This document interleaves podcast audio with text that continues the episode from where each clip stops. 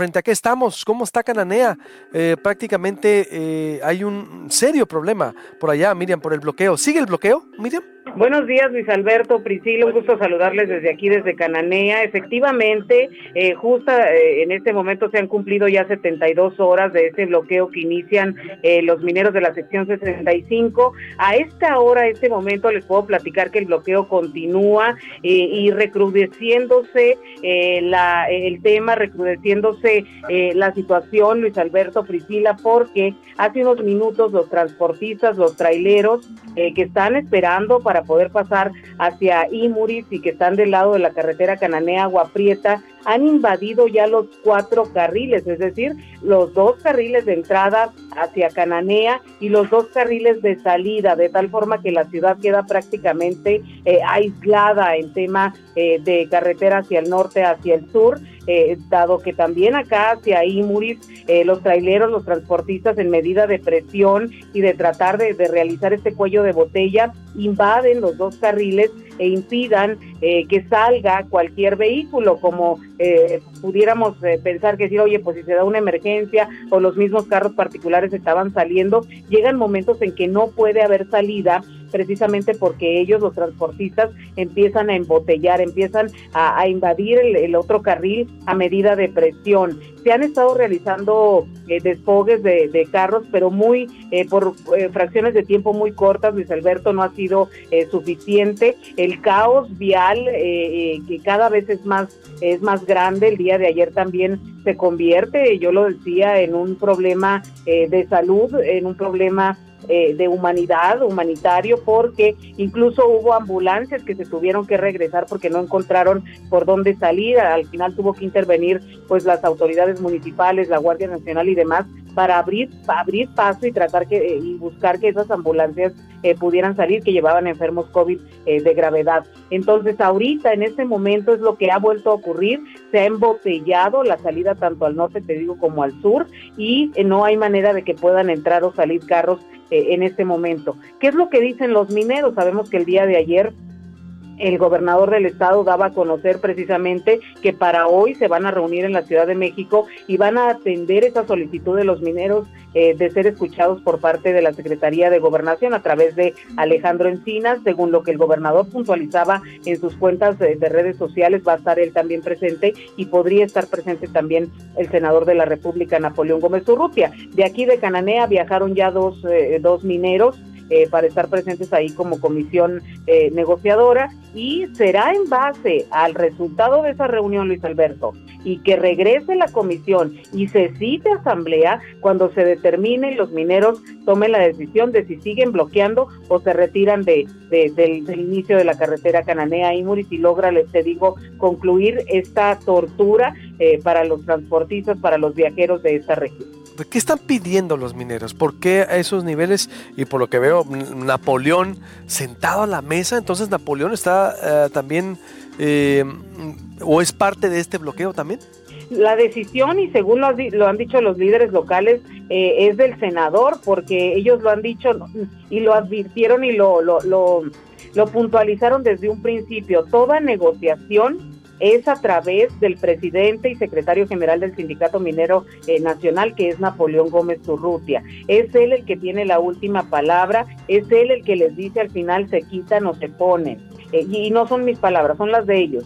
Ellos lo han dejado ver de esa manera. ¿Qué es lo que piden, Luis Alberto? Ellos están haciendo eh, alusión a que se sienten excluidos del plan de justicia para Cananea, toda vez que en ese anuncio que viene ya el presidente de la República eh, en noviembre, donde tú estuviste presente y ustedes estuvieron dando cobertura aquí en Cananea, en la secundaria Mártires.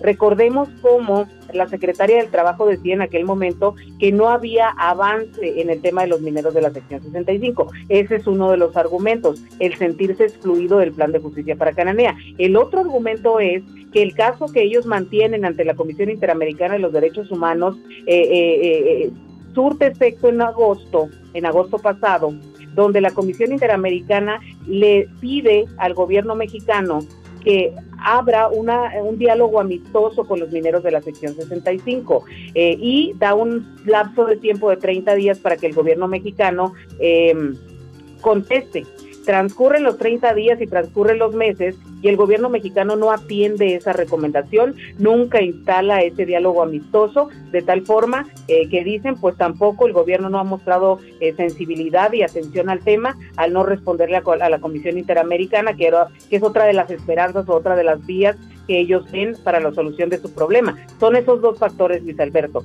el estar fuera del plan de justicia para Cananea y el que el gobierno federal no atendió la recomendación de la Comisión Interamericana de los Derechos Humanos. Y por eso tienen tres días eh, ahorcando la carretera y afectando toda la vialidad y a estos niveles que hemos llegado a estos niveles hemos llegado. Es eh, muy desafortunado que eh, tengamos que hacer este tipo de, eh, fíjate, de, información eh, tan monotemática, lo decía yo temprano, eh, que pareciera que Cananea nada más sale a la luz pública con este tipo de situaciones cuando hay tantas cosas positivas y tantas cosas buenas que también tiene esta ciudad, pero que, fíjate cómo venimos arrastrando esta problemática que está ya en los niveles, creo yo, más altos, Luis Alberto. Ya no hay más que que por el amor de Dios el gobierno les dé una definitiva a esos trabajadores. Si su tema tiene solución, pues que se la den. Y si no lo tiene, y si no la tiene, que se los digan, que se los digan y den carpetazo a este asunto, porque no podemos seguir y no pueden seguir transcurriendo los años pasando los trienios y los sexenios y Cananea en la misma circunstancia eh, social, laboral eh, que arrastra este problema de los niños.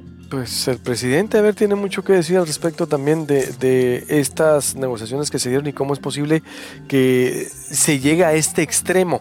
Muchas gracias, Miriam Boy. De hecho, vamos con el vocero. Tu eh, panorama tu contexto nos da pie para pues desplegar y escuchar las otras voces, porque exactamente Cananea no puede estar así y ahorita están afectados terceros, cuartos, quintos, sextos, es decir, todos los sectores. Y eh, imagínate si se da una emergencia para la gente que tiene que salir, para la gente que tiene que entrar. Esto es un desastre. Ya se quedaron embotelladas ahí ambulancias con una señora embarazada, con hemorragia. Afortunadamente logró pasar, pero no, no, no tenemos que esperar a que suceda una, una desgracia, Luis Alberto. Al contrario, y tampoco podemos seguir, insisto, arrastrando esta problemática. Tiene que haber una solución y tiene que haber voluntad política para que las cosas se resuelvan. Les agradezco y les envío un saludo desde Canal a preguntarle? ¿Tienes el dato de cuántos traileros hay varados, Miriam? Ahorita nos están hablando, Priscila, transportistas, que incluso la fila está llegando ya de Cananea casi hasta ahí. Eh, eh, estamos hablando de cientos, si no es que ya más de mil traileros eh, varados. Así Había un llamado porque se le estaban agotando los alimentos, el agua a, tantas, a tantos transportistas e incluso algunos restaurantes de Cananea estaban prestando servicio de llevarles alimento.